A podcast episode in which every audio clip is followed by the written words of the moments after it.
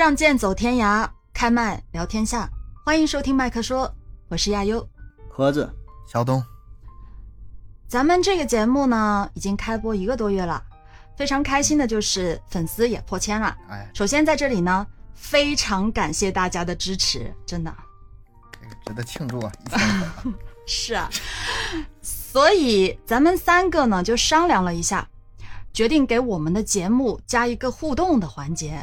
所以大伙儿啊，有兴趣的朋友啊可以在下边留言，然后呢提问，或者是有一些想说的话呀，哎，在节目下方呢说一说。我们呢会挑选一些比较优质的留言，比较好玩的问题，呃，在节目当中呢予以回答，然后大伙儿踊跃互动互动哈，这个参与一下啊，也是给咱们增增人气儿啊。有什么随便问呐、咱现在也不固定，随时随随时想到的一些问题，有什么小的想法，有什么建议啊，随便都可以说，都可以说。我们挑几个我们也没确定这个到底是什么样的。呃，对，也是随时想到的。嗯你可以那个，比如说针对节目啊，针对题材呀、或者针对主播本人呐、嗯私密一点的话都可以问，对吧？嗯，嗯，都甚至包括投稿、投稿什么的。嗯，对，呃，都行，对，都可以。比如各种形式都可以。行，那咱们这个，呃，这个互动环节哈，这个希望大家能够积极踊跃的参与。嗯，那回到咱们的话题哈，上一期东哥讲的是十大悍匪，呃嗯，其实，呃，我看到评论哈，有马上就有一些呃听友是这样说的，呃，就是我提问感觉我提问少了一些，然后盒子呢分析又少了一些，嗯、这边嗯，确实是因为上一次的那个这个案子有点过于敏感了，内容比较特殊，不敢说有一些。下架了。对。嗯，那其实呢，我这边也想说一下的，就是之前啊，就是特别是东哥讲案子的时候，特很、嗯、有听友是曾经说过说过我啊，呃，说我提问问不到点儿上，也但是也有听友鼓励我多提问，这样能够让大家更了解案子，呃，所以针对于这个问题呢，呃，我只能如此回答，我会尽量的去提一些合适的问题。但有的时候嘛，这个灵光一闪，脑洞大开，你们懂的 啊。所以各位的宝贵意见呢，我都接受。借用一下东哥的那句话，各位都对，你们都是对的。你们都是对的，孩子也长大了，你们都是悠悠也长大了。长大了，长大不少了。好吧，来，咱们回到这一期的主讲话题啊。大家看到题目啊，《失乐园》就明白了，咱们这一期呃是情感类话题，但是不再是对两位大哥进行拷问了。实话说，嗯太难了，真的嗯，这放心吧。啊，连嗯，服了。听友都替我捏了把汗啊，所以我得缓缓啊，让我歇会儿这一期。嗯，这一期呢，我是想带出呃近年来吧，渐渐受到大家关注和重视的话题——原生家庭。嗯，嗯，原生家庭，家庭。对，呃，有这样一句话，不知道你们俩听过没有哈？幸运的人一生都在被童年治愈，不幸的人一生都在治愈童年，听过吗？这不是鸡汤，这就是心心灵鸡汤吗？听过啊？这不是鸡汤鸡汤，哥哥，你知道这话是，呃，他是个体心理学创始人阿德勒的一句名言。嗯、嗯为什么？他主要也是对，这主要是原生家庭这一块，其实涉及到很多的心理学。嗯，所以呢，它是这句名言呢，啊，很多人一提起原生家庭啊，都会去引用它，啊，被很多人的人引用过。啊，那么接下来呢，咱们就，啊，先解释一下什么叫做原生家庭。你们俩知道吗？原生原生原来生活的那个家庭嘛，字面上搬家之的意思。搬家之前，对，原来在这小区待着，老房子，你说一下吧。原生家庭呢，它就是其实人的一生是有两个家庭的，一个就是自己出生、成长的家庭，啊，这个叫做原生家庭，而另外一个是对进入婚姻生活之后所建立的家庭，就自己当家的那个组那个家庭叫做再生家庭，嗯，就是每个人都有两个这样的家庭，嗯明白了。那这样的话，那我之前理解还真是有误，刚才嗯幸亏没说话。那可不可以这么理解啊？就嗯是原生家庭和父母是否离婚没关系。没关系就是，我原来以为就是啊、只要再婚的都不是原生家庭。就是说第一任呃亲生父母是吧？你觉得？然后嗯，二婚之后了，可能就算是再生了是吧？我原来就是这么想的。很多人都这样想你要这么一说，对你这么说的话就不是了，那就是，嗯、成家之前呢都叫原生家庭。对结婚结婚之前，结婚之前受父母影响的这一块，对，对我刚才还想着呢，你说那你像那个家有儿女，嗯，这种组合家庭是吧？对，重新组合家庭，他那这么说的话，他也是原生家庭。对，是的，是原生家庭。啊只要是自己没长大，啊，或者说没结婚之前，你长大了，可能还跟父母在一起，嗯，仍然仍然还会受到父母一些影响，是吧？就强调着是原来家庭中父母影响这一块儿。嗯，对，这个真是，嗯，这解释明明明白不少啊。嗯得，找见着回那个啥。嗯所以说呢，这个原生家庭它其实对整个人的性格啊、人格成长啊、人际关系啊、什么嗯情绪这些东西影响非常的大。嗯嗯啊，我之前曾经是看到过这样一个问题啊，他这样说，他说国外的影视作品里面就动不动都会强调什么心理创伤啊，什么小时候被父母打呀，上学的时候被老师当众批评啊，然后当兵的什么经历了太多生生生死啊之后。他们都会去寻找心理医生，然后因为觉得这些东西已经严影响严重的影响到他们的生活了。但是很奇怪的就是，在中国好像从来就不把这些东西当回事儿，就是好像嗯在我们眼里面会觉得，啊、小时候被父母打打骂好像是很正常的事情，正常，对呀、不都这样吗？被老师当众批评也也也很正常啊。就算是呃军人上阵杀敌，那也是我们的本分啊，很少说会有人因此去感到心理扭曲的。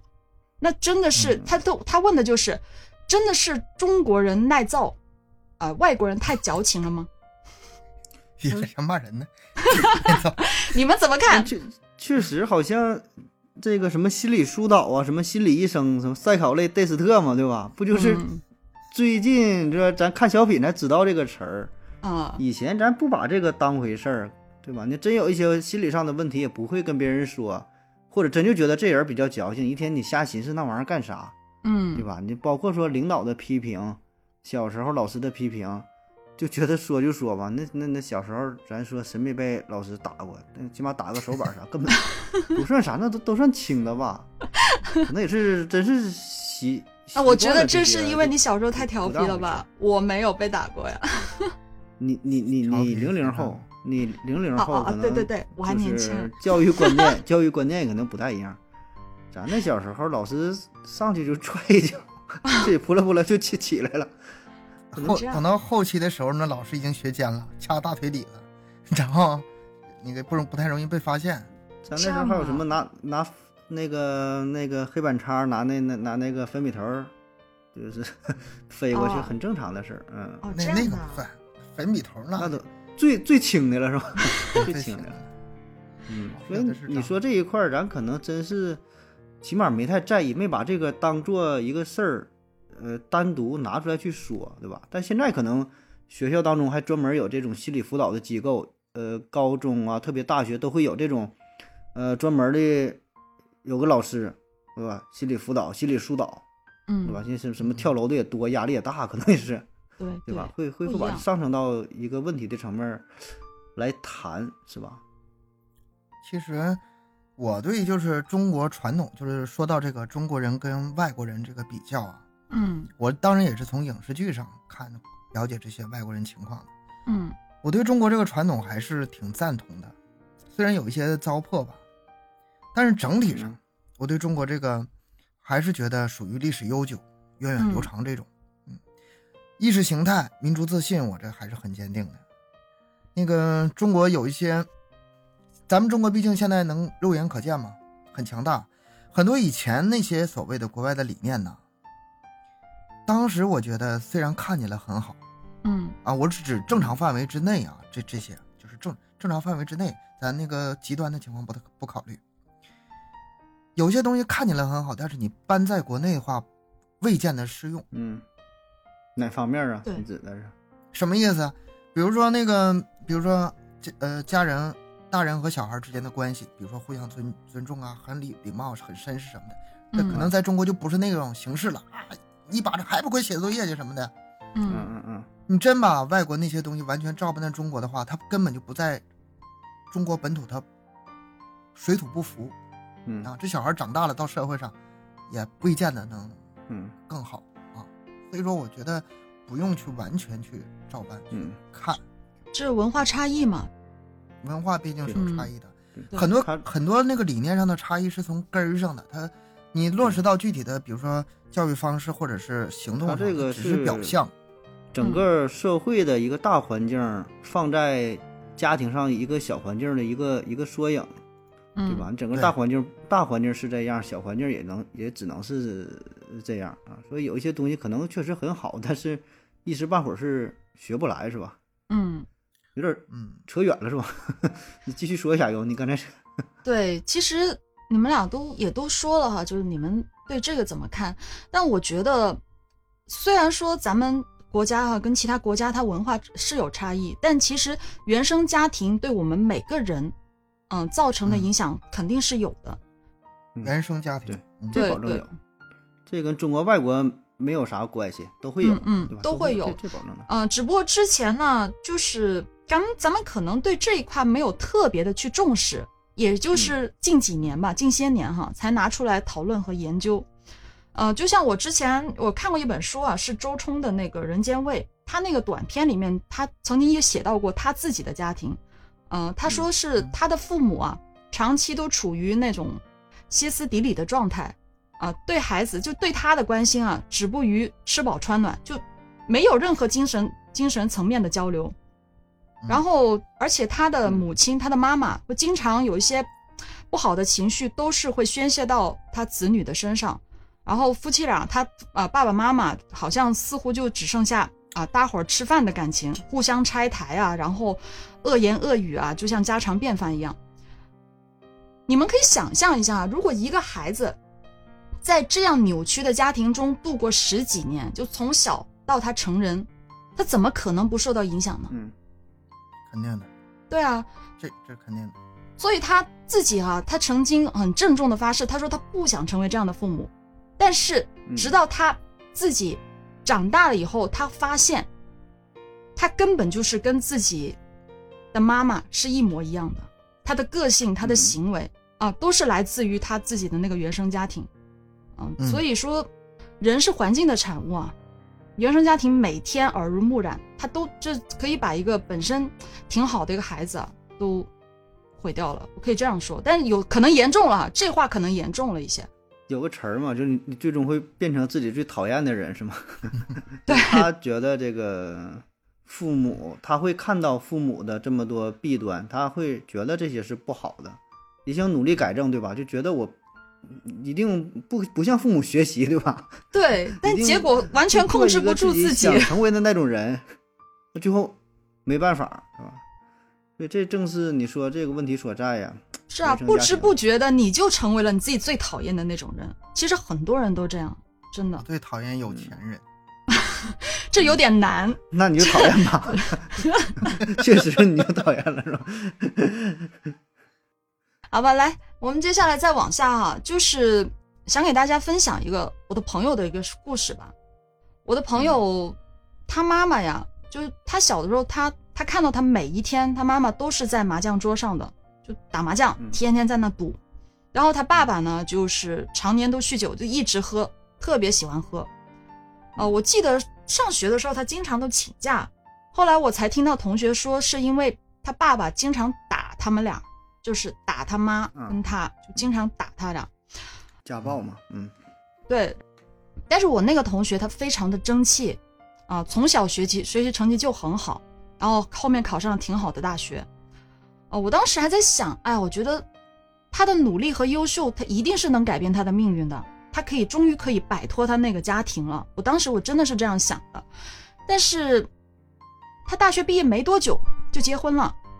他结婚的时候我还挺惊讶，因为他找的他的呃老公条件比他差很多，但听说对他还不错，嗯，后面没多久就生孩子了嘛，然后后来有一次见面的时候，他跟我说啊，你同学都生孩子了，什么意思啊你？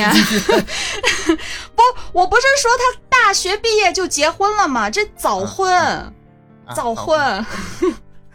别瞎问，重点看重点。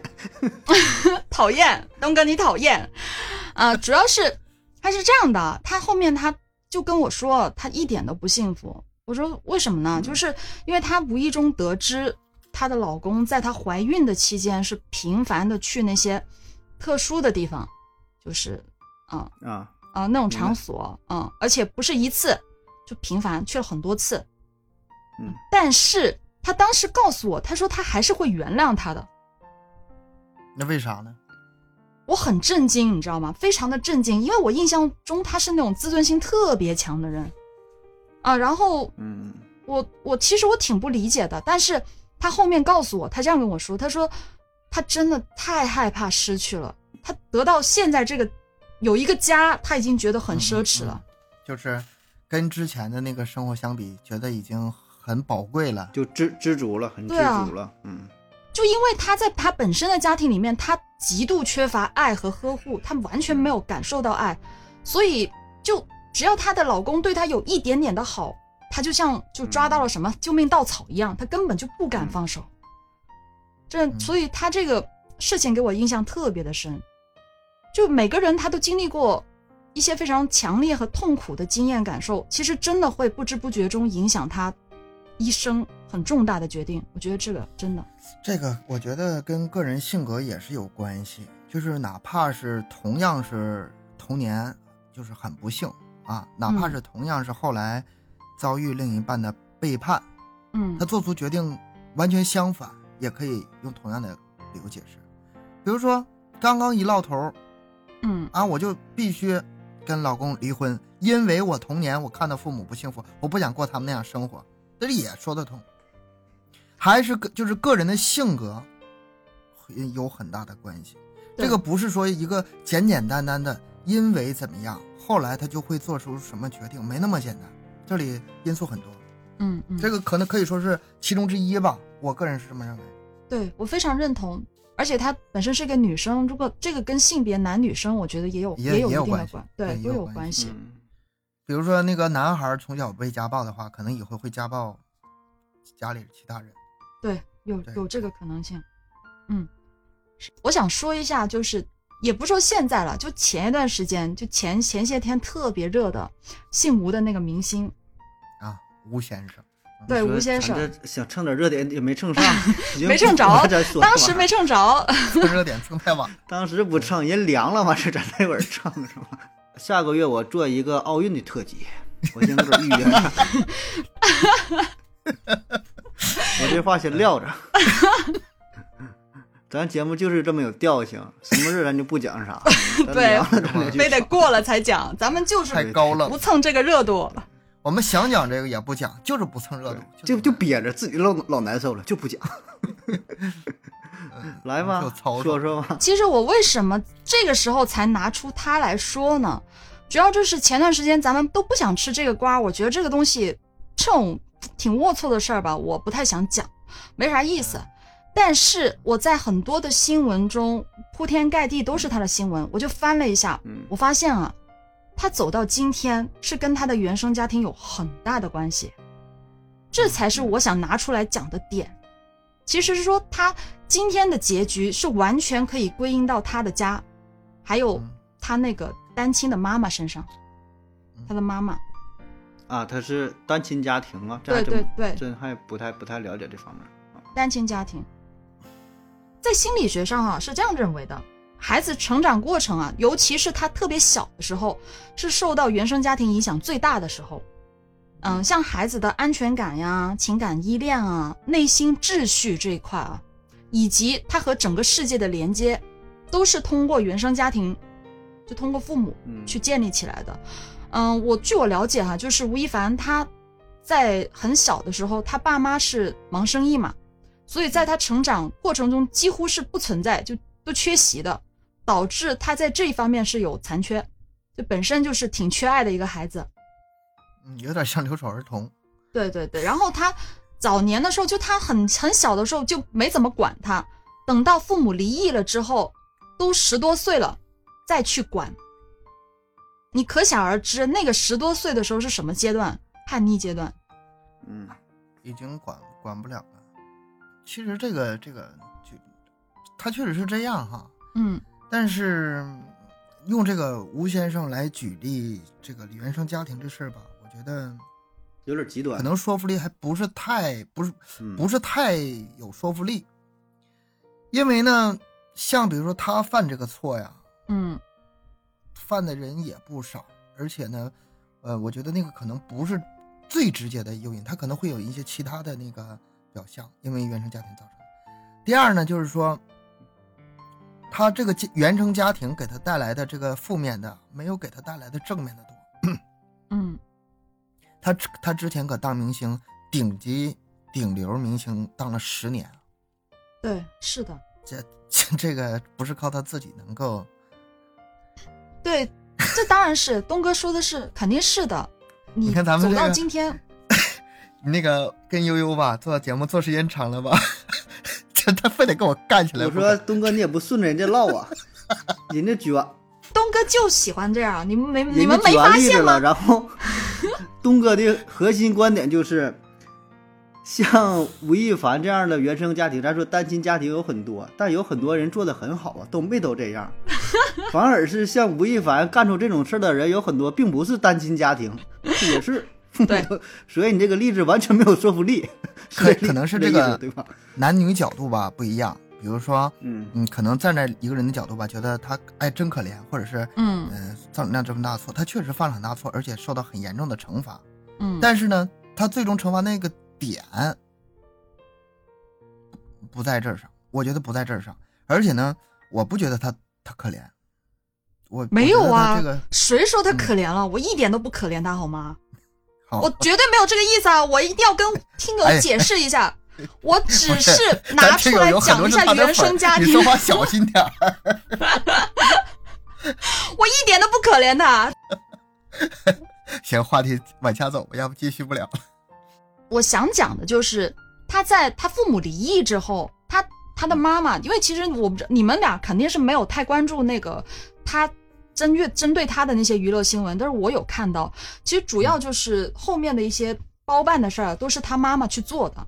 他妈妈太强势了，控制欲很强，又啥事儿都帮他兜底。他之前其实很早之前，好像几年前我不记得了，有个什么什么小什么小居娜还是什么鬼的，反正之前就已经犯过这样的错误了。但是他妈妈不断的给他兜底，不断的去把他解决事情嗯，啊，所以导才导致越走越错。责任感的一种丧失了，已经。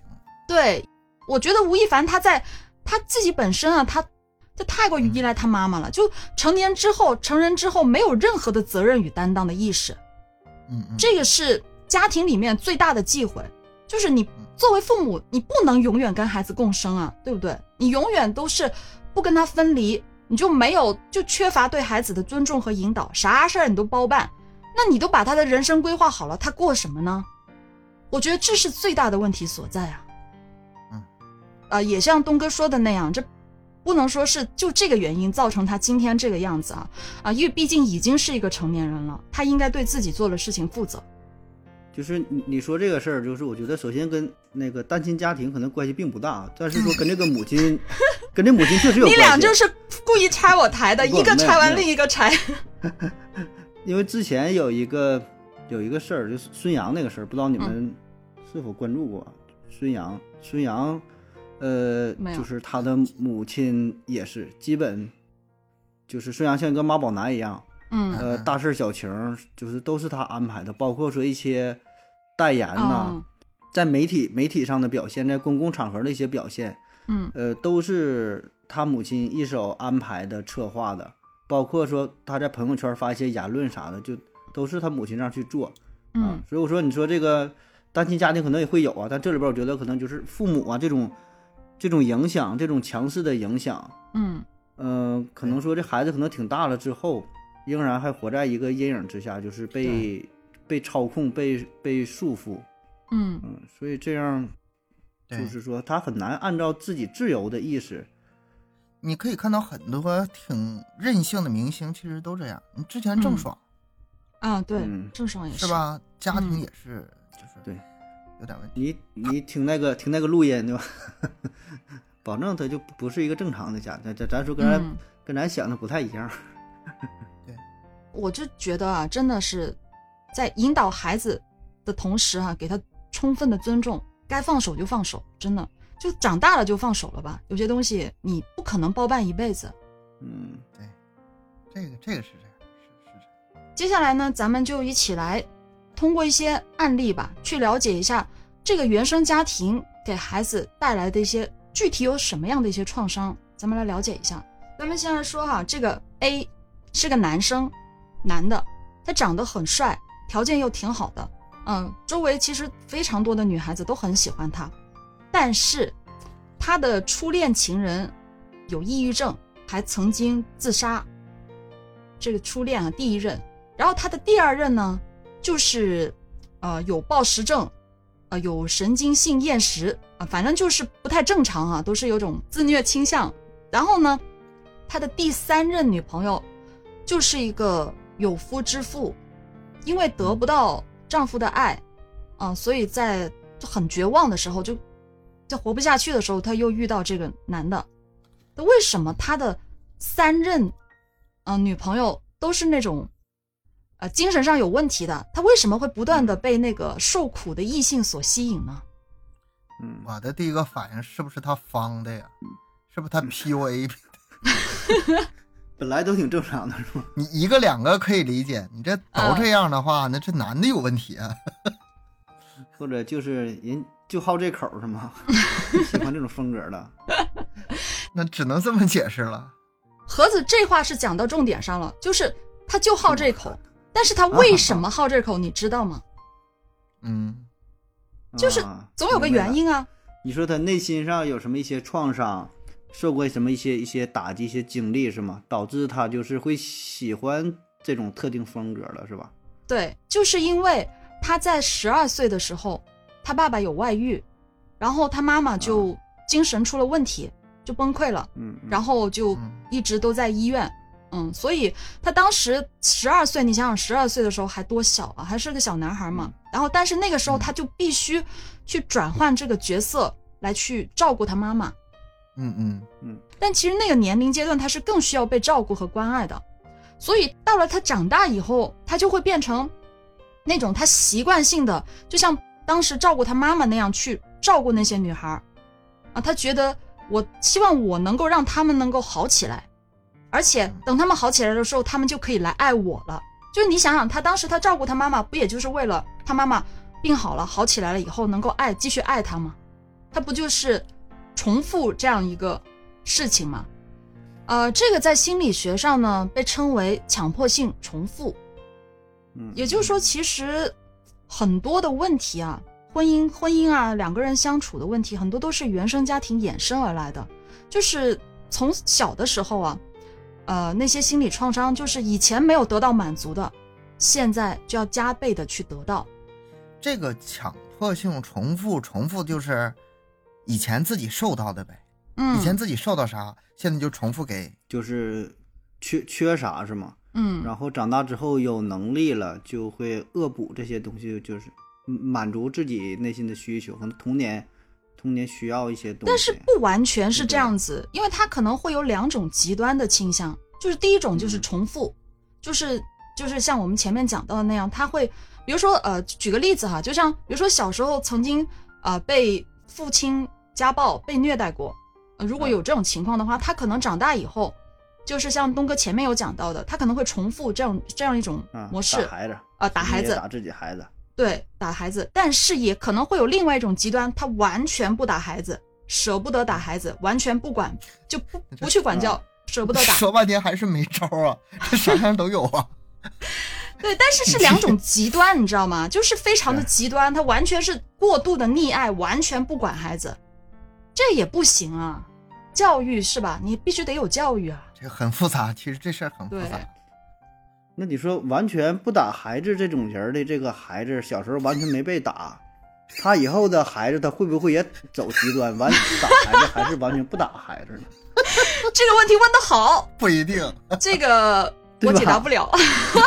这个这个啊怎么循环下去？这个事情没那么简单，没那么简单。我我我的家庭呢，其实是比较正常的。我妈是那个赏罚分明的。我小时候经常挨打，我比较调皮嘛，什么上游戏厅啊，或者是呃不写作业啊，什么反正各种啊，调皮总挨打。嗯。但是呢，我发现一种情况，就是我在我自己结婚有孩子之后，我嗯你是不打，不同年龄段一定不一样。嗯，比如说，我要是二十岁出头，大学一毕业就是结婚生孩子了，我按我那时候脾气，我肯定会打，你保证打，对。肯定打。哦。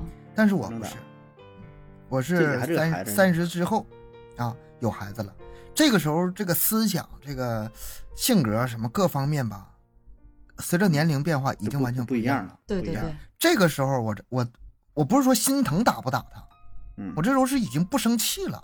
嗯修炼到位了，我看着孩子，对心情就是现在心态是更加平和。有的时候吧，我可以耐心跟他讲讲道理。那我再早几年，我能有这耐心吗？是也跟年龄阶段有关。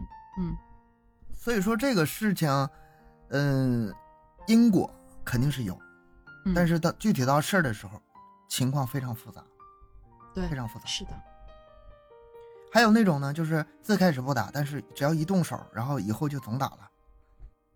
啊，打习开惯性的头了就停不下来个了。对打孩子这事儿就是一旦开始吧，只能是越打越狠，对，因为你没有别的招儿了，你没有别的招儿了，你不打他已经管不了了，那打的话，那只能是越打越狠，越打越重啊，对吧？嗯你就得在在这个基础上，你不打之前，你说我要打你，他一直是一种威慑，那核武器是，我一直能威慑着你，你一旦用了之后，也不过如此，那只能是越打越狠了。嗯孩子越打越皮，这里面吧，对对，你要有的时候我就在想这个问题，你说你说孩子太太怎么样？比如说从来也不打，从来也不骂，对吧？啊，整整天在家里对着孩子特别，呃，娇惯，特不也咱也不说浇灌，咱很尊重，换个好点的词儿。嗯，你走到学校里，走到社会上，走到遇到嗯同学，随便两句话就给你崩溃了，也嗯不行。这个事情就很很为难，也是我也是一直在摸摸索，这嗯怎么教育孩子，而且不同孩子还不一样。我家两个孩子，大孩子跟二孩子性格还不一样。你对大孩子用的方法，用到二孩子身上不好使，不不不适用，嗯，哦啊这样没呢。你说一个爹一个妈，一个爷爷一个奶奶，嗯，那那完全不一样，完全完全不一样，是人的性格完全不一样。像东哥讲的那样，就不管是用哪一种教育模式都好，我觉得应该警惕，就咱们自己啊，应该警惕一下，不要让嗯就是以前在原生家庭受到的影响去延续到现在。就是我觉得应该要用理性和你的爱心去慢慢去解决对于孩子的教育问题。嗯，这个虽然我还没有这个经验，但是 我非常认同。现在听一个这个单纯的小姑娘给两个大老爷们儿讲家庭教育，讲教孩子的事儿。自己没有男朋友，然后告诉咱怎么教育孩子是吧？跟特别跟一个咋了？不行吗？现在真是的，都有二胎两个孩子爹，我跟跟告诉你这怎么教育。行，咱听你的，啊听你的，听你的。就是我想讲另外一个案例，一也是个男的，他有兄弟姐妹啊、有个哥哥弟弟，性格都很外爱很外向，很会讲话。他自己呢，就是那种属于比较安静、善于思考的人啊、从小，因为他是老二嘛，中间上面有哥哥，下面有弟弟，然后他自己从从小就不吵不闹，你会觉得他这个时候他就很容易被家长忽略掉，就嗯不被注意。嗯，没有存在感的。嗯，对，没没啥存在感，所以他从小对他来说哈、他受到的那种心灵的伤害，他就是不公平的待遇，因为他不吵不闹，嗯嗯他最害怕的也是遇到不公平的待遇。后来他长大之后，每一次如果有人对他不公平的时候，他的情绪就会爆发。嗯。嗯，然后他后面结婚了之后呢，他的妻子，他老婆，呃，就是家中的长女，就是老大了，啊、他他跟他妈妈感情非常好，但是他的父亲是有外遇的，所以他跟他爸爸之间有很多的冲突。他爸爸从小就不怎么疼爱他，嗯嗯，就他就从小是缺缺的是父爱，那缺父爱会导致一个什么样的是结果？不是他爸出轨那事儿是他告诉他妈的呀？我哪知道啊？所以他爸对他不太 不是重点？这不是重点，跑题了你。我我俩互相那个啥，互相插话题。嗯，其实他心里面呢，因为他从小是缺乏父爱，所以缺父爱的女孩，她有个很大的特点，就是她会希望得到更多男性的爱，她希望被珍惜、被疼爱，这种特别特别的希望啊。所以他们俩结合，就他跟他老婆结合之后，就产生一个很大的矛盾，很大的问题。他老婆呢，希望他要成为特别的，是她老公当心目当中最重要的人。啊，明白她老公应该要爱她、包容她。嗯，但是她老公呢，就是公平是吗？嗯，他从小就讲究公平，这俩都有点问题。公平，公平，还他娘的是公对平，就凡凡是要讲公平，他就觉得他们两个应该是同样对等的身份啊，不应该我特别宠爱你，你也得宠爱我才行啊，啊，他就会导致他们俩就是在那个恶性的循环当中僵持不下。其实他老婆呢，他生气的对象应该是自己的爸爸，不是不不应该是她的丈夫，对对，每当她老公去强调公平的那个时候啊，她就好像就看到了以前她爸就是非常严格的要求她啊，然后她就会忍不住的去发怒。这个女方的话，她应该去把自己的需要、过去的一些需要讲出来，改善他和父亲之间的关系。然后，如果像那个 B，他看到自己老婆啊、跟岳父之间有那么大的痛苦，和冲突，就他知道他们以前的事情的时候，他才会去特别的去疼爱他，这样才会形成一个良好的互动。我觉得，坦诚沟通呗，嗯把自己的心结都向对方毫无保留的坦白呗。嗯我觉得你说这个事儿吧，就是嗯并不罕见啊。也许说每个家庭都会有，只不过有轻有重。但是他这个是比较有代表性的，就是男嗯女双方，呃，自己的需求、自己的需求表述的不清楚，然后对方呢并不知道，所以呢会产生很多的误解。甚至矛盾。呃，就像这里边儿原生家庭的问题嘛，其实就是在这个里边儿表现的淋漓尽致，就是把自己的呃伴侣，然后想象成原生家庭当中的父亲或者是母亲，对吧？嗯就是这叫什么？就像一个假想敌一样，他仍然觉得自己的，其实有个投射作用。哎，对呀，自己的伴侣说这个就像我的父亲一样如何如何，他呢，他想着这我我的母亲，然后对我不公平。所以这个我觉得沟通是一方面儿，但是很难吧？既然形成了这种心理，嗯、可能说的难听点儿，可能注定他就不太幸福了，可能很难去改。就像你说，他跟再跟自己的父母怎么去沟通，我觉得这个可能也并不太现实了。最有效的办法还是作为父母双方，呃，不，这这个这个作为夫妻双方把这个事儿说清楚一些，对吧？别再掺和这个老爷子了。呃，对我我我觉得是，这老一辈已经是这么多年过来了，二三十年的，嗯已经固定形成你思维了，都。嗯他根本也改不了了，你你你也没嗯法去改变他，对。所以呢，作为这小夫妻来说，这两个人之间，呃，多交流一下，因为本身咱说这爱情它就是不公平的，不不不不公平的事儿，对吧？你别把这个这种思想放在爱情当中，对吧？如果这嗯男的你不改的话，你跟谁过他也快乐不了。任何一个妻子都会觉得自己是特殊的人，要不然为啥跟你结婚呢？对吧？你你你说你对待任何一个人都对待跟自己妻子一样，那也那那不可能啊！那保证是这对男方啊，对啊，有问题。要么为什么说这个晚婚晚育呢？就是心理年龄到成熟之后成，成成熟一些，然后嗯再去找另一半，然后心理年年龄再成熟点再要孩子。对，所以这个确实是，对我觉得这个是有道理的。有的就是咱们每个人成长过程吧，其实就这样，从不断的嗯、呃幼稚到成熟的这个过程中嘛。你看，比如说我现在回想我上大学时那些想法，到现在全变了。对，对吧你？看自己，所以这就证明你成长了嘛。回看自己当初的自己就是个傻逼，对吧？你应该高兴，因为你成长了。你要一直觉得原来自己很牛逼的话，那你才是真正的傻逼，对吧？所以这就是成长，这就是成长。是，所以我就觉得，如果说作为一个男性来说吧，在婚姻当中的话，呃，不管你是直男也好啊，还是说你说怎么地，什么什么刚正不阿呀，秉承什么公正的态度，那些都是扯淡啊，分嗯对谁，对吧？分干啥？对，在工作上，在社会上可以啊，而且是应该这么去做。但是在家庭当中，这不是一个讲理的地儿，对吧？特别是对待自己的妻子，你你应该表现出一些特殊的特殊的地方，哪怕是装的也好，对吧？哪怕是刻意表现出来的也好，那女生她可以感觉得到的，嗯该做的事儿必须得做到位啊。特别是这个在这个家庭当中，这个女生她就需要这些东西，所以你应该付出更多，对吧？哄她而且一下呗。作为女生来说也是，也应该多，呃，包容一些吧。反正就是互相的嘛，就是两口子这事儿，咱说也没法劝说谁对谁错。你要说对错，你在家庭当中讨论对错，这就没啥意义了，对吧？咱还是说俩人在一起，还是把这个日子给过好呗，对吧？我说我说两个人互相吧，都得迁就对方，而且呢，这个人的适应能力其实是很强的。你最开始可能是，比如说两人新结婚，最开始蜜月期过之后就开始事儿嗯慢慢就出来了，嗯但是你你就忍受，你就那个磨合，一段时间之后，两人嗯互相也都适应了，没有那么人的适应能力其实很强的，然后互相多多沟通，一定要嗯多沟通。从你这个事儿引出来了。两个人结合本身就是有感情基础存在的，肯定是可以慢慢去沟通和协调的。最怕的是三观不一致，只要三观一致的话，其他都是嗯小事儿。嗯，呃，对，其他也还好，还好这些东西，我说每个家庭或多或少的都会有。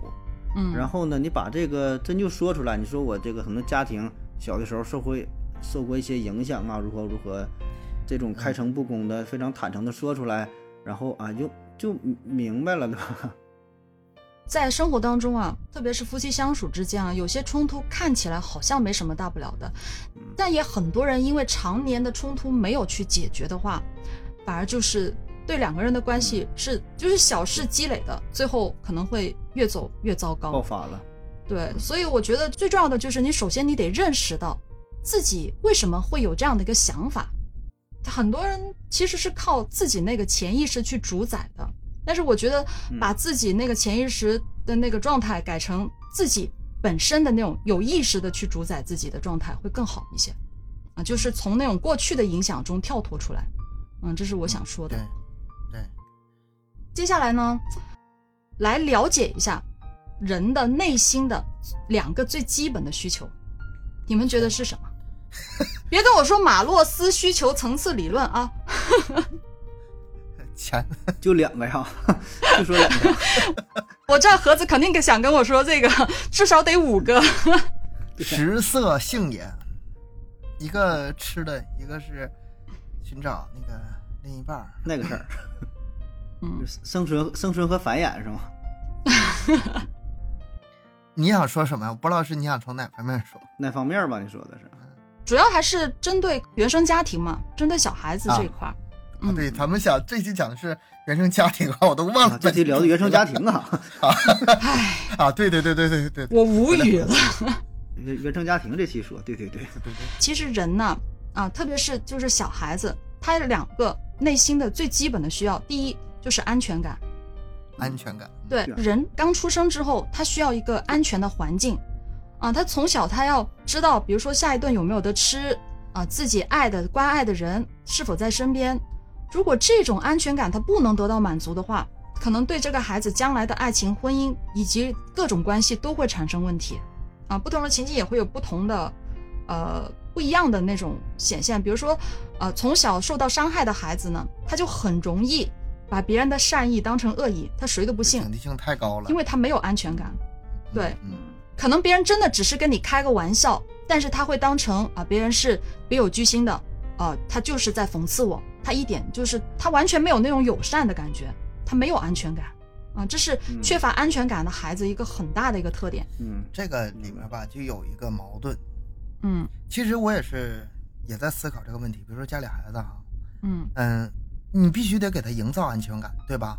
嗯，但是还得告诉他很多的危险。对，特别是现在的社会啊，是啊，走在大街上，一步不能离开，嗯，然后吃呃，比如说呃，什么玩电玩火这都不算了，这个都算那个什么。就拿就比如说在外面啊，不要跟陌生人说话或者什么。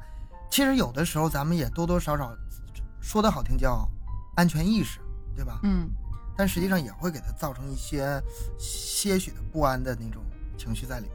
嗯，我就有的时候我也感觉到就是你越越强调这个事儿，他反倒是越不安，是吧？嗯就你让他感觉什么事儿都得多加小心，感觉谁就是呃谁跟你说话，我都得离着远远远点儿，啊，谁给什么东西不吃，给东西不要，就像那个度嘛，就是你到底信任陌生人还是不信任他呀，对吧？嗯。我现在给他是这么教育孩子，比如说，嗯、假设你在外面走丢的话，你需要帮助，嗯。你一定要找陌生人帮助的情况下，嗯。你去找那些看起来靠谱的，比如说警察呀，嗯或者是嗯、呃那个商商场的服务员呐，或者是保安人员找他们，嗯对，找他们。其他的那种路过的人不要去找，我只能这么说了嗯。啊。那嗯。也也其实是时不时的就给他灌输一种，呃，很多人是不安全的啊，他会有嗯有的时候会有一些焦虑，比如说某呃，在那个某个场地突然我我们走散了，可能中中间就三十秒，就嗯那么一短的时间，那时候他会非常害怕，嗯会非常害怕，没有任何安全感，我很很恐惧。是会是会这样子。确实，这是一个挺矛盾的问题啊，因为现在整个社会环境就那样，所以在教育这块也得与时俱进，是吧？就是也不能说一味的要给他，就还还还得有那个防范的意识互相有。个度吧，有个平衡吧，得有得有。嗯嗯，然后接下来呢，第二点，其实很多人都没有关注到这一点，就不知道自己的孩子需要这个东西。这个很重要的一点就是身体的抚摸和接触，是孩子非常需要。抱抱呗，举高高抱抱呗。对对对，亲亲抱抱喜举高欢我就，抱抱我是吗？喜欢我就亲亲我，嗯，是的。其实不仅仅是对于小孩子，对所有的人啊，因为他之前我曾经看过一个呃报道是这样说的，就是很多临终的病人啊，都已经不能说话了，已经失去语言沟通的能力了，但是嗯。他被呃抚摸的时候，他还是会有感觉和反应的。其实就像那个有一些包括抑郁症啊，或者是一些嗯。自闭症什么的那些，嗯。嗯、去时常抚摸一些宠物啊，嗯或者海豚啊，或者狗啊，会给他们很大的那种平和的那种感觉。像这种身体的抚摸，不光是不光是人呐，连动物也也算在内，它也有这种需求。嗯对啊，其实你这事儿跟第一个说的安全感也是有一定的延续，我嗯就知道同类嘛，起码说都是动物，都是哺乳类动物，能感觉到这种体温，包括这个脉搏的变化、皮肤的触摸，其实它也是一种安全感，就觉得我并不孤独，嗯对吧？就是有个人儿哎陪着我，哎有一种接触，那也是间接的，也算是一种一种一种安全感，是吧？就是没事儿在家多给孩子举包包啊、不是，那对，就是没事在家多给孩子举高高啊。真真累啊，举举高高，这运动量也是不小，这是。那给自己顺便健身了呗。对啊，顺便健身东。哥可以啊，嗯，左手一个，右手一个，顺便减肥，多好！嗯，是。咱们再往下哈，嗯、前面说到是小孩子呢最基本的一个需求，然后再讲一下，就是在整一个原生家庭的一些呃心理治疗当中啊，他觉得最重要的就是静映，你听过吗？哪俩字儿啊？镜子的镜，映嗯是那镜个映射啊，映射的映，对，什么意思呢？照着镜子反射啊。嗯，对，很简单的说，就是有什么样的父母，就有什么样的儿女。父母就是孩子的一面镜子。呃，我们不是经常说嘛，你看一个孩子的举止，你大概就可以看得出他父母的教养程度了。嗯，为什么说以身作则啊？父母一定要这样去做？我们常常都会发现，他孩子的很多行为方式都跟他父母是一模一样的。如果父母性格不太好，急躁、冲动、容易发火的话，他教育出来的孩子，他那个情绪的调控能力也不会特别的好啊。如果这个父母是比较属于那种斤斤计较啊、自私霸道的，然后他的孩子绝对也是差不离，不会说很大方的那种，嗯，都都会有这样的一个情况出现。嗯，这个这个这个说到这儿，我想起一个事儿，就是在嗯国外呢有过这样一个实验，嗯对我触动特别大，我印象特别深。就是他们对很多孩子呢进行跟踪记录，想研究一下什么样的教育对孩子影响最大。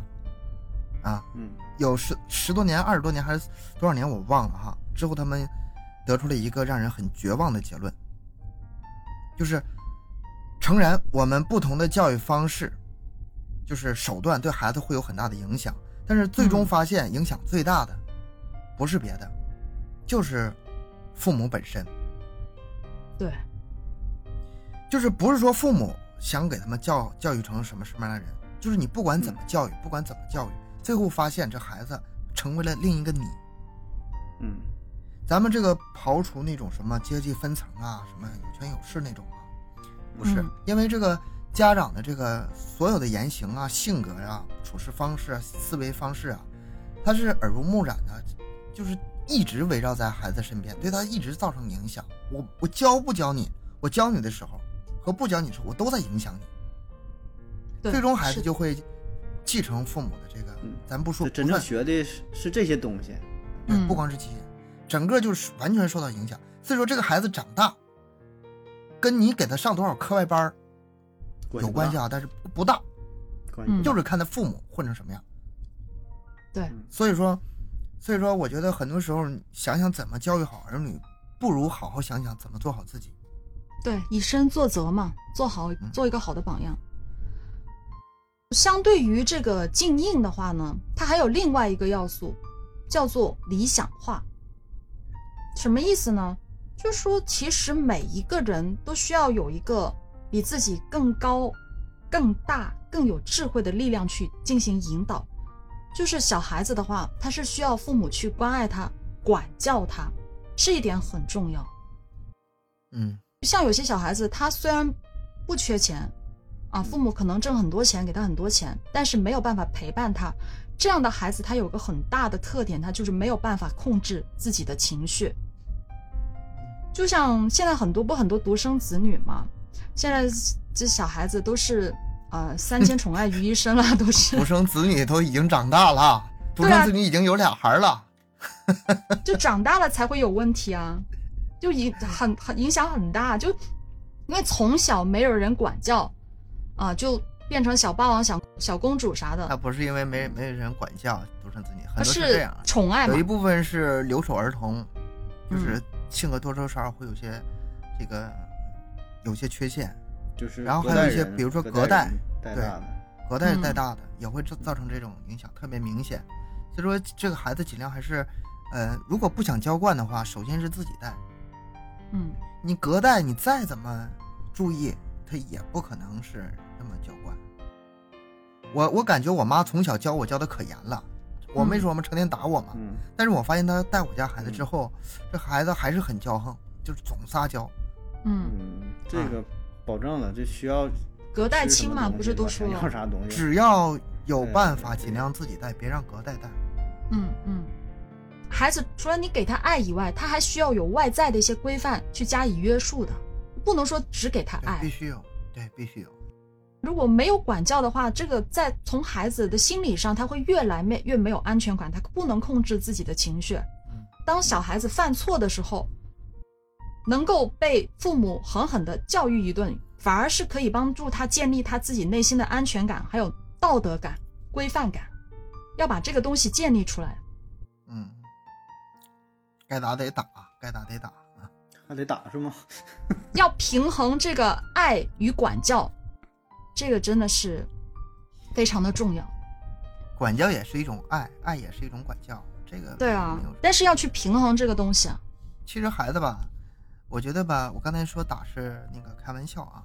孩子嗯其实对很多事情非常看重的，比如说你一两句批评，大人觉得可能嗯、没什么事儿，但是在小孩子心里是很严重的事儿。你就或者是让他最多是罚会儿站，或者是罚他不准嗯干什么，或者是必须干什么，这对在孩子心里其实嗯、很严重的事儿。他甚至可能会因为你一句话伤心很久，尤其敏感一点孩子。所以说惩罚孩惩罚孩子的话，教育孩子的话，方法很多，尽量选一些科学一点的方法，嗯，嗯尽量还是少暴力，他一样会非常对受到这个惩惩戒的效果，但是，呃，暴力肯定不是好方法。嗯，但是不是实在不行的时候，该打也可以打打一两下，但是别真打。还得打，刚刚说到最后还得打别。下狠手。当当两脚踹着，别真打。你可以比如说拿个类似的象征性的嗯戒尺啊，打屁股打两下，打不伤，能让他略微有一点疼，这个好控制吗？不管多生气，别真打。嗯，是 你这理论让我这上升到实践阶段了。实实践阶段还得打是吧？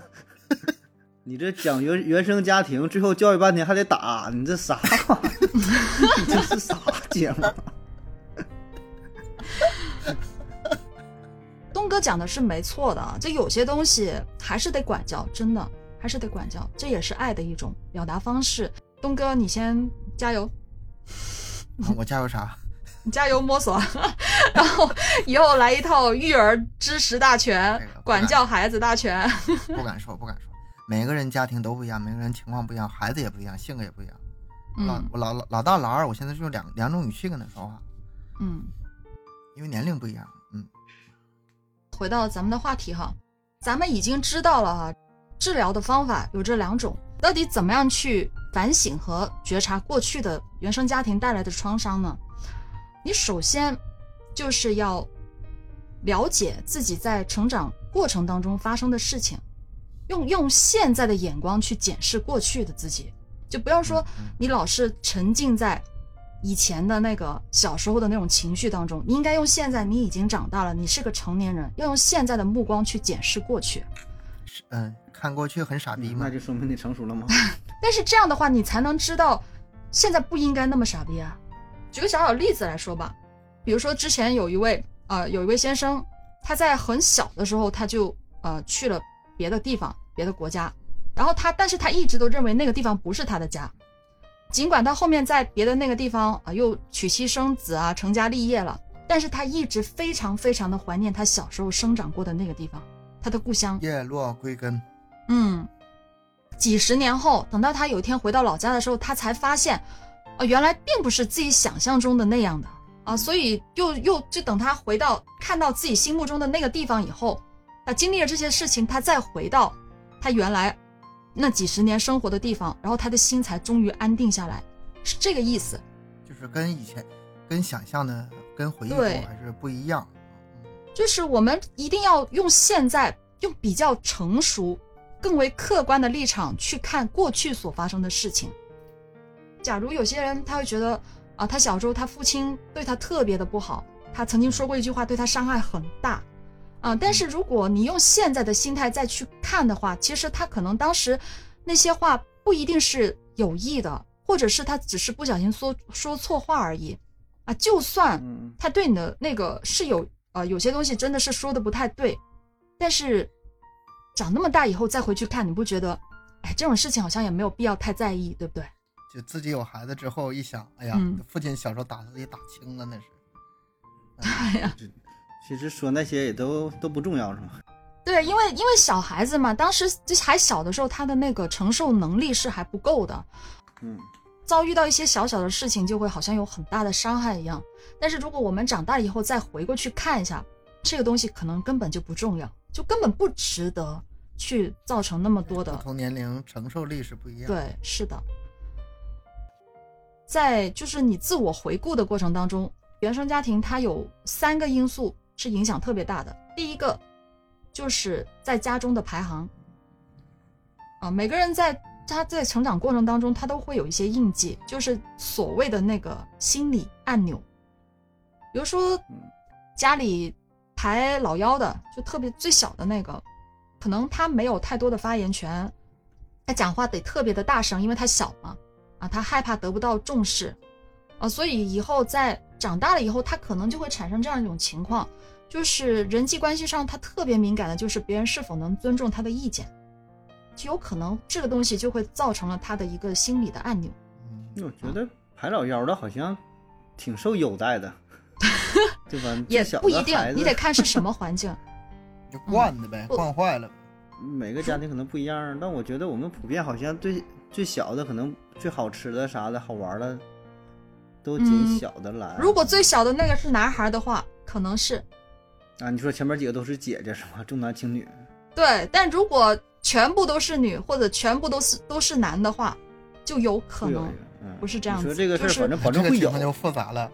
嗯对对，这个不好说，但是我只是嗯举个例子嘛，就是有这么一个确确实会有可能性。这个排行啊，包括男女的多少是吧？保证会有一些影响，有的可能就不不那么受重视，嗯然后，长大之后也也是如此，可能经常被感觉被被人忽略了，是吧？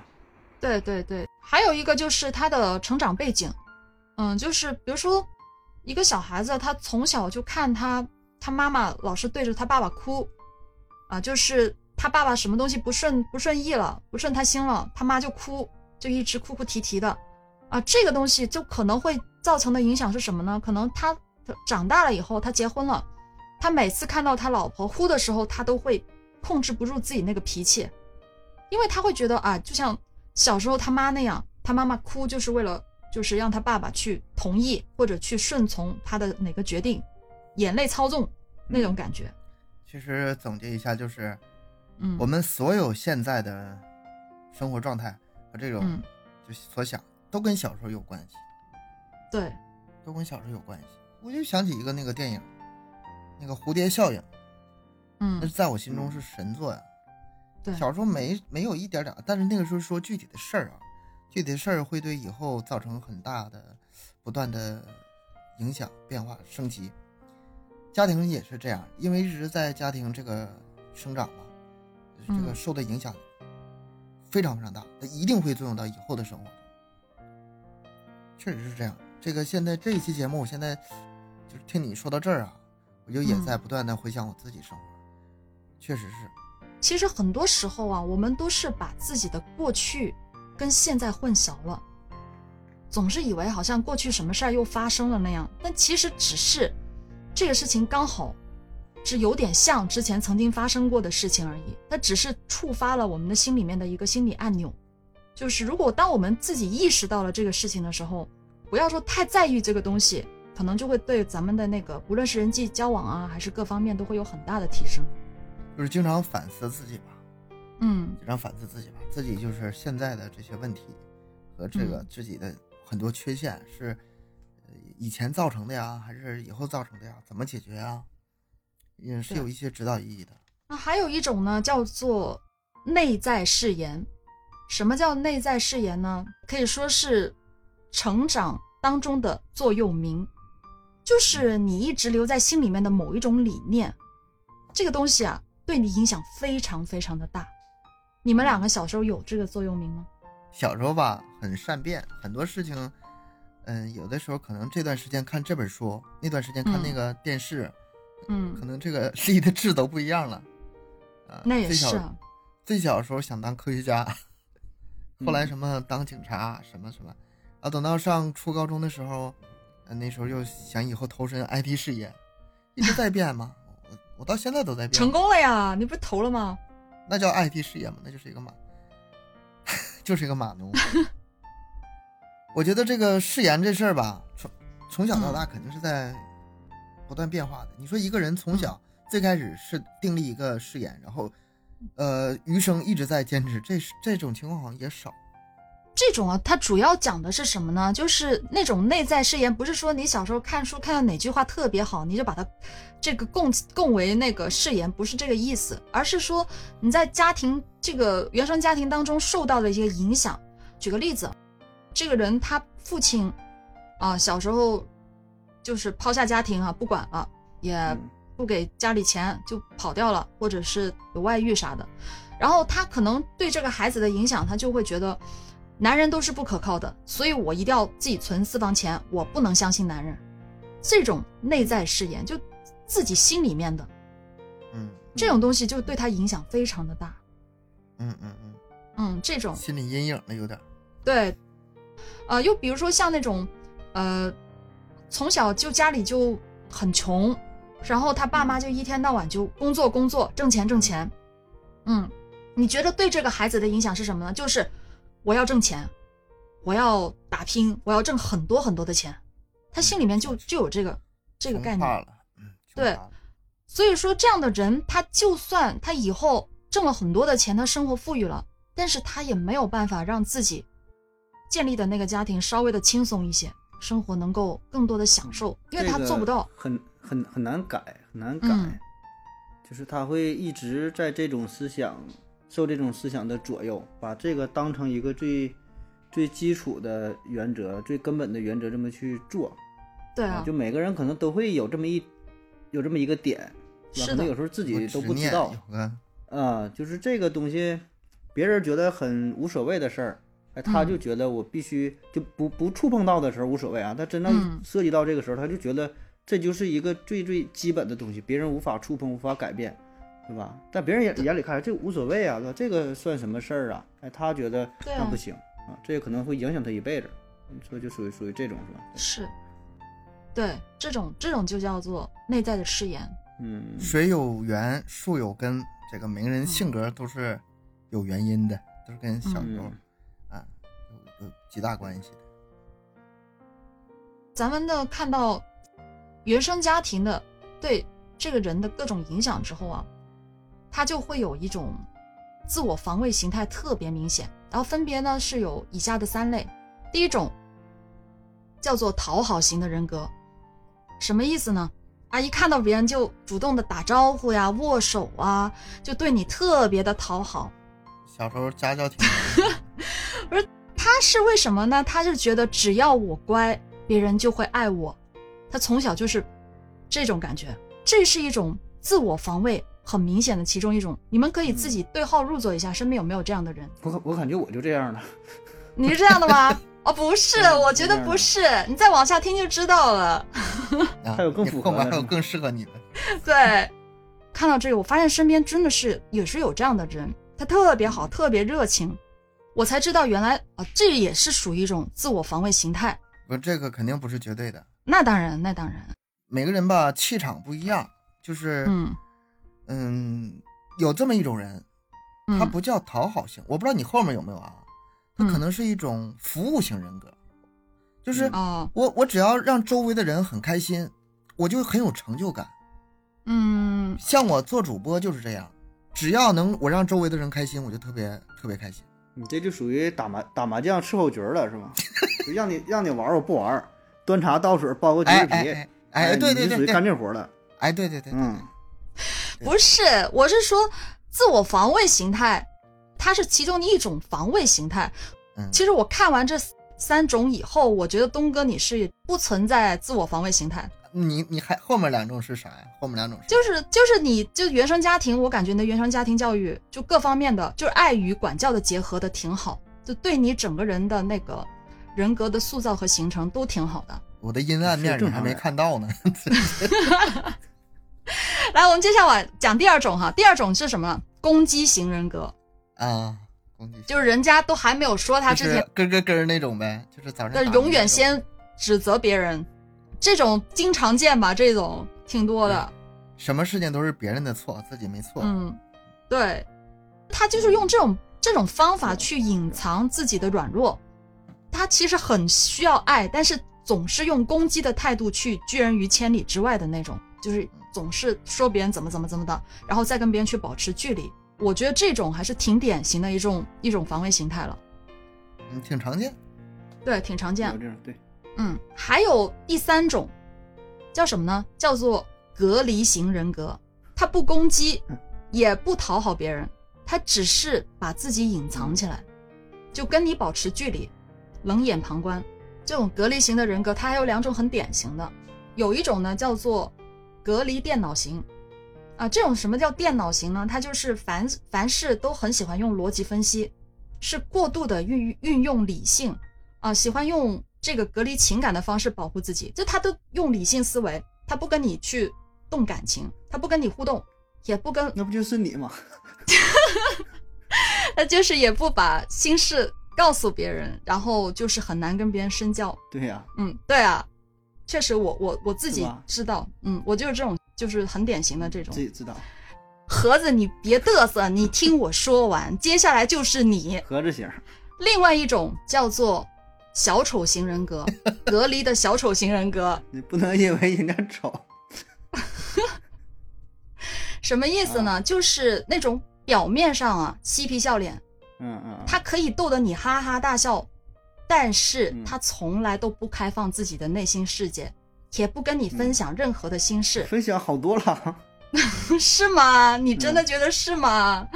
就是这种啊小丑型人格啊，他是虽然是能保护到自己，但是他是享受不到跟别人心灵相契的那种乐趣的。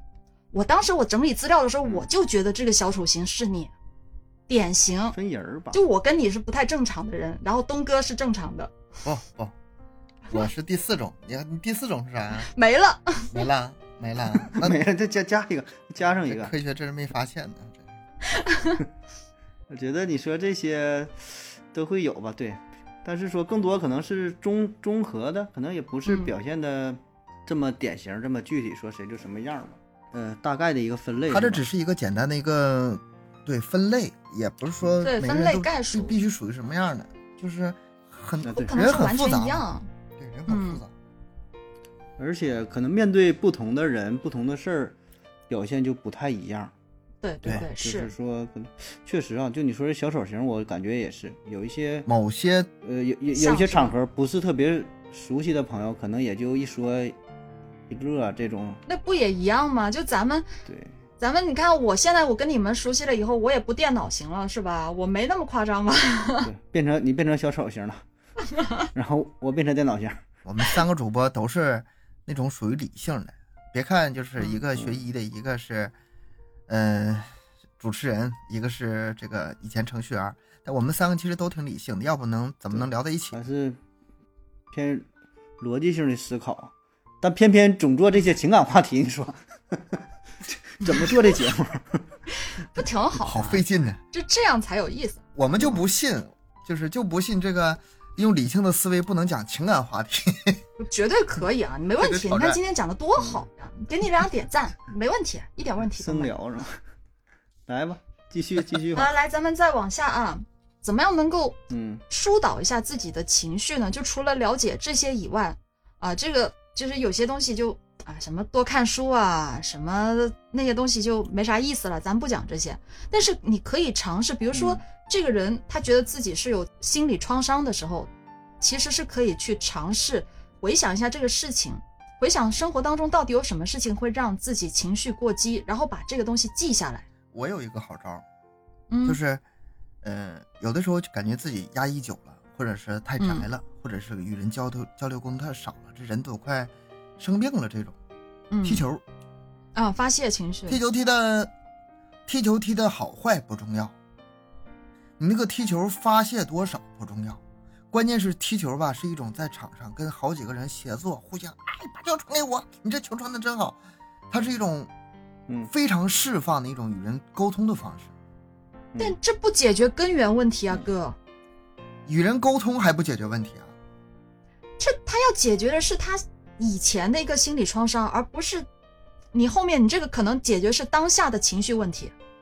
温馨提示一下，咱们讲的是原生家庭啊好吗啊啊啊！原生家庭，哦，想起来了哦，这期做原生家庭啊，啊，现在我就感觉这个原生家庭对这个人的影响啊，这个是终身的，嗯是所有角度、所有方面的。所以说，我觉得聊任何一个角度 也没不算跑题儿。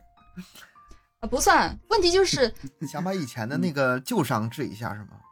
对对对，就是你得回到以前对你这对这个人造成的那个创伤到底是什么原因，他要找到这个原因，然后才能去先找到那个点，先找到那个点是啥，对吧？嗯，是的，就是我们要自经常自己要去反省、自省一下，要一定要去了解自己的情绪，学会处理自己的情绪，也就要避免自己进入那个情绪过激的那个状态啊。所以这整这个过程啊是非常的重要的。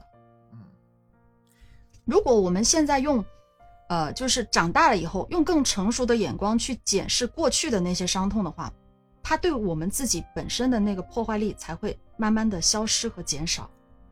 就是我觉得是这样子。查找一下以前的漏洞，然后打个补丁，然后让自己这个人性格啊各方面更完整。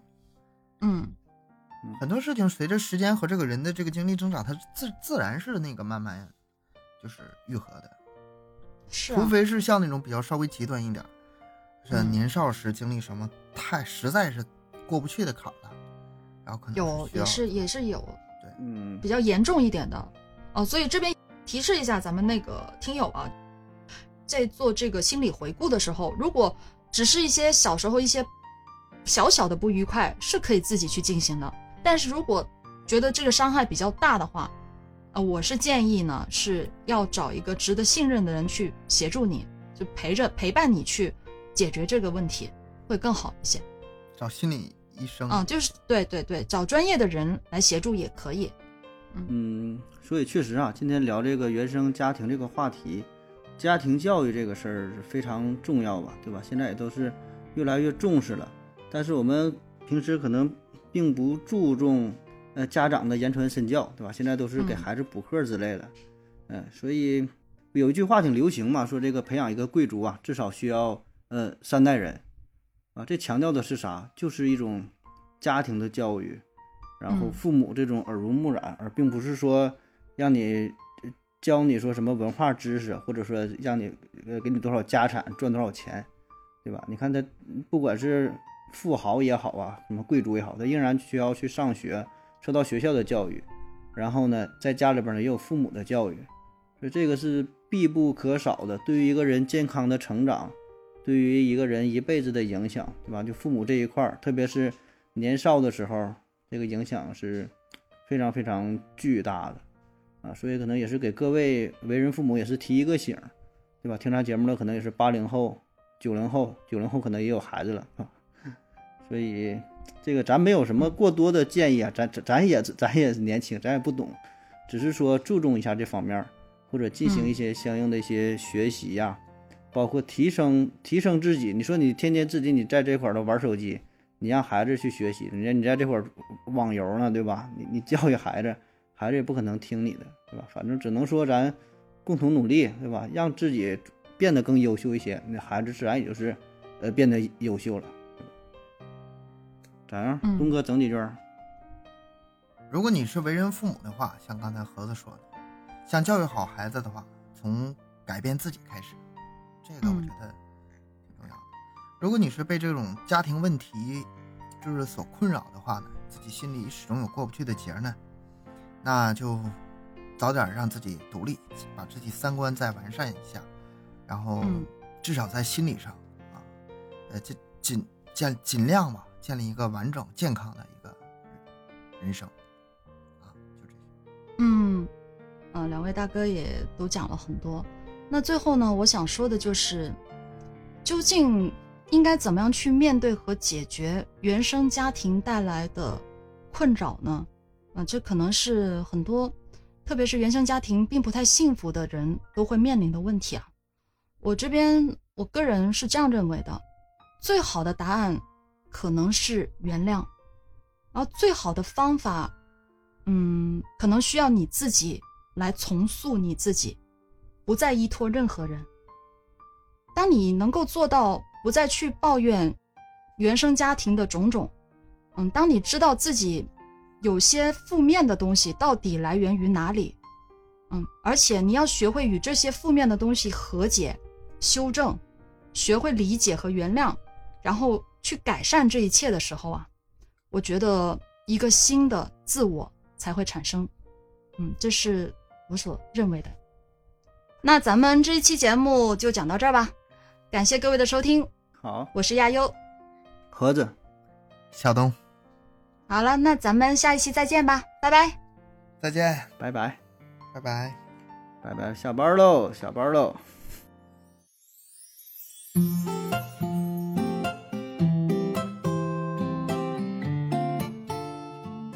哎，我这块这块这块差点不要，我都不知道我在说啥。那那东哥，你还要不要说呀？自恋自虐虐虐虐这字怎么读来着？虐啊，自虐倾向。虐。这家还有导演。片花有了，有了，片花有了，咱们。但总的来说，嗯，你你说说，你继续说，你要还要说多久？我打继续，我打算收过来。你你把话接过去啊。盒子，你接啊。